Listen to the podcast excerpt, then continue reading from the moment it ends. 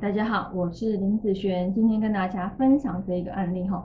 那这个案例呢是一个网络上的八字啊，那他在网络上问说啊，今年不是走他的用神吗？好，他说他的用神是金，是一个正财，今年走这个辛丑，又是他的一个正财大运，好，又是他的用神，那今年他应该会赚钱才对啊，为什么今年他被人家骗钱呢？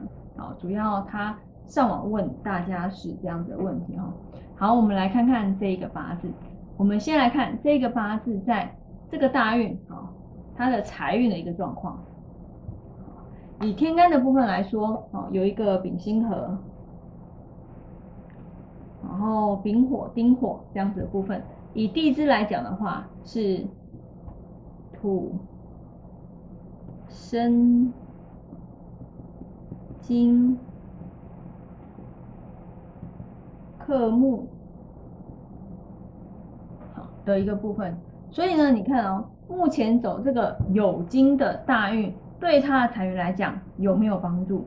好，确实在我来看，好，在我来看，它是有帮助的。所以它这个酉金其实是不是他这个大运财运的用神？对我来讲是的，但是要看什么字，好，要看什么字。这个酉金 OK 啊，很漂亮啊，好，没有什么问题。所以，如果地支走真有金，其实都是非常漂亮。然后人家就跟他讲说，你的八字走金非常好，好。然后他在像今年辛丑年，是不是走了他的一个正财，对不对？他走了他的正财，他想说今年我走正财，金又是我的用神，我人家来找我去怎样投资，应该是没有什么问题的，好，应该是会赚钱才对哈。好，我们来看以。流年哦，流年运来看这个八字的时候，这个八字哦，在天干的部分就会有一个丙辛合哦，丁火的状况。以地支来讲，地支来讲，土生金克木，那其实地支来讲是。差不多的一个状况，所以为什么今年他说今年走的这个生金是他的正财，为什么不能用？你看嘛，天干怎样丙辛合了，而且又是好财运跟好比肩劫财，所以本来他的钱就容易怎样被人家骗走。所以今年来说，呃，适合去做有关于投资，好跟朋友去投资，跟朋友去创业，其实这方面。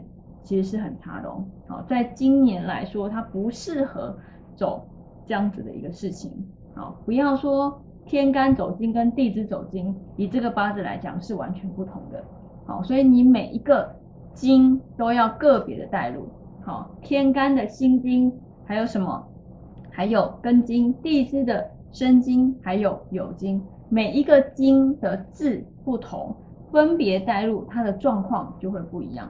今年虽然辛是他的正财，但是如果遇到合的状况，好，尤其我的学生知道这个部分流月再来克的时候，他只会更惨而已，好，他只会更惨而已。所以如果流年又遇到本来财就被合的状况，反而今年的财运要更要小心，更要注意，不适合去做有关于投资理财。好，或者是跟人家嗯合伙的一个部分，好，因为这个今年本来就很容易发生钱财被朋友或是合伙人给瓜分走，好，所以它会发生这样子的现象，其实也是我在我来看，好，在我来看其实是很正常的一件事。